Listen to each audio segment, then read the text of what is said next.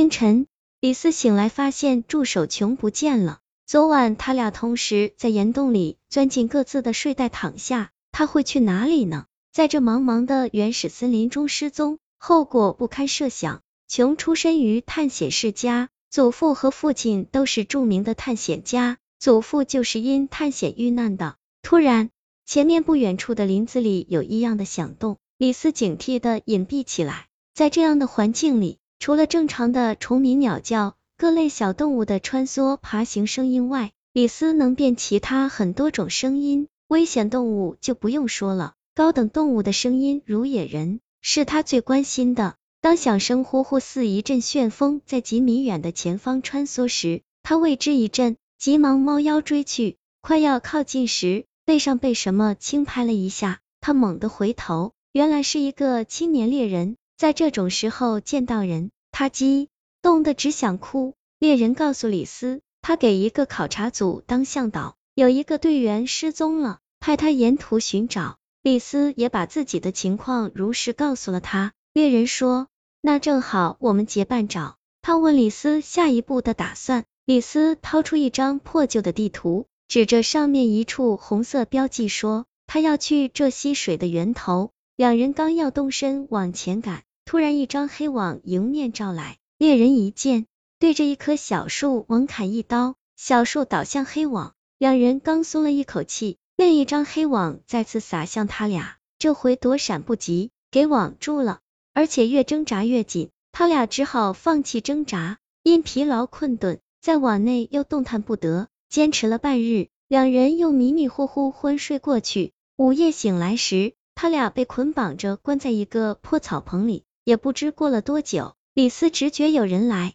到了面前，微弱的月光照进棚里，他却看不见来人。突然，他脑子一激灵，莫不是已经遇上了传说中的隐形人？不一会儿，屋里亮起了一盏松明灯，他终于看到一张少女的脸，她朝他微笑着，手捧一个大竹筒喂他俩喝水。这真是生命之水啊！快渴死了！他怀着感激的心情。激动的在心里给她取名水妹。水喝完，灯灭了，水妹也不见了。天亮后，李斯发现草棚里除了几个简陋的木墩、竹筒，根本没人。他真怀疑昨晚是做梦。再看猎人，这家伙还在呼呼大睡，正要喊他，一只手伸过来捂住了他的嘴。穷，是你？眼前的人竟是失踪好些天的穷老师。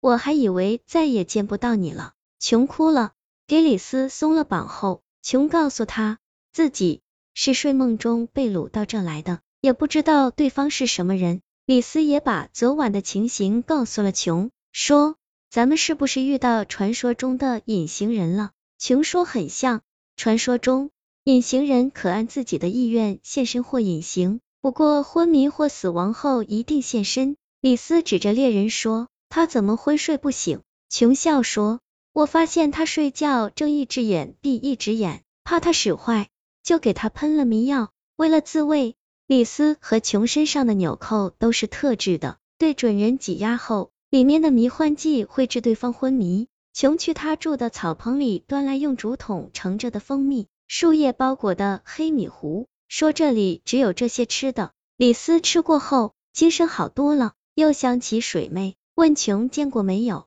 琼摇摇头，说他还没见到过任何人，但感觉被监视着，因为他只要走远一点，就有突然冒出的蛇挡着去路，吓得他不敢离开半步。他吃的东西早上醒来就放在草棚里了，白天吃了，第二天又有。李斯很惊讶，想如果能解开水妹之谜，隐形人的神秘面纱将逐渐被撩开，这也是他俩此行的目的。猎人醒过来了，李斯忙叫他吃东西。天黑后，李斯祈祷水妹能再次出现，并与他说话。凌晨时，棚外果然传来一阵特有的响声，他急忙追出去。靠近响声时，他按压了一颗纽扣，瞬间几步之外倒下一个女子。他急忙扛起她往琼的草棚跑。李斯告诉琼，他那晚见到的水妹就是她。两人端详招水妹。感觉他与正常人没啥差别，只是身材很娇小。李斯遗憾的说：“可惜相机弄丢了。”李斯要琼想办法尽快取得水妹的信任，与他沟通交流。他先出去，免得水妹醒来受惊。次日晌午，琼来告诉李斯说，他终于博得了水妹的好感。令他惊讶的是，水妹会写很多常用字，彼此说话也能听懂。水妹忧虑的告诉他，他不知道自己为啥与正常人不一样。他从懂事起就住在这样一个与世隔绝的地方。听长辈说，他们的族人在一次抵挡外人的捕杀与追剿时，青壮年男人全部阵亡。这之后，为隐形人传宗接代成了头等大事。出没原始森林的男人很少，诱捕男人就更难了。李斯是他在森林里转了一个月才发现的猎物，可是那天去的姐妹少，弄不动他。隐形人的力气比正常人小得多，他们只是对正常人的气味很敏感。很远就能闻到而跟踪。他先把琼弄走后，回去叫来姐妹再捉李斯。琼恳求水妹帮助他们尽快逃离这里，因为他担心水妹的同伴很快会把李斯和猎人掳去行接种之事。水妹同意了，说等时机到了再说。两天后，水妹跑来告诉琼和李斯，她的姐妹又捕了三个因追捕野象迷路的男人，正在庆贺准备行接种之时。这是逃走的绝好机会，要做好准备等他的消息。次日天亮前，水妹悄悄来了，她给了琼几颗紫色和黑色的小野果，让他们三人先吃紫色的，说吃了这个能暂时除去人的气味，免得被她的姐妹跟踪追上。逃脱后再吃黑色的，恢复人气。水妹把他们几个送到岩洞口时，突然猎人大喊肚子痛，接着捂着肚子蹲下身。大家忙走近问他怎么回事，突然李斯和琼也身子摇晃着倒了下去。待李斯醒来，水妹和猎人不见了，他俩急得脸色煞白，正不知如何是好。细心的琼捧起地上一块沾了粉末的泥土，说：“我明白了，刚才有人撒了迷药，这里没外人，一定是他干的。”琼气愤的说：“你怀疑是猎人？”李斯惊问：“不是怀疑。”肯定是他干的，李斯焦急的说，我们天黑前要找到他们，否则很麻烦。可两人刚迈步就头晕目眩，全身无力。我忘了，我们还没吃黑色野果恢复人气。琼说罢，从口袋里掏出黑果，两人一人吃了两颗，果然好多了。琼望着剩下的两颗，嘴角露出一丝得意的笑。两人没多久就追上了猎人，他正累得直喘粗气。肩上扛着被绑得结结实实的水妹，水妹还在昏迷中。见他俩追上来，猎人假惺惺的说：“水妹施了迷药晕倒后，大家要把她掳回去，被有防备的他制服了。好，咱们正好把水妹带回去当活标本卖了发财，对吗？”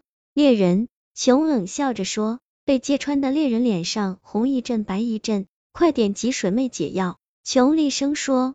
如果让他的同伴找来，大家都逃不掉。猎人听罢，不情愿地给水妹吃了解药。水妹醒来就急着要回去。分手时，三人都哭了，这是他们今生的永别啊！水妹从怀里掏出一个布包，交给琼。琼接过后，两人紧紧的拥抱了许久，才分开。这是什么？水妹走后，李斯问。这是我祖父留下的隐形人研究资料。水妹与我是有血缘的堂妹呢，祖父生前常教她写字，学正常人说话。其使我的祖父没有如外界传言的遇难身亡，而是在隐形人里终老过世的。熊含着泪说完这些，李斯也落泪了。他不敢想，老一辈探险家在这里过的是怎样的日子。两人临走，猎人问：“黑果呢？”琼说：“我们会放在前面一个做了记号的树下。”我们得与你保持距离，再见，我们先走了。回去不久，李斯和琼没想到猎人还是不顾他俩的反对，向媒体披露了隐形人之事。不过外界说这是谎言，还说李斯是伪科学家，琼也因此遭到非议和质疑。李斯退休后，琼也结束了探险生涯。他们从不接受媒体关于隐形人的采访，他们记着水妹的话。忘了她及她的同类，他们终究会在地球上消失。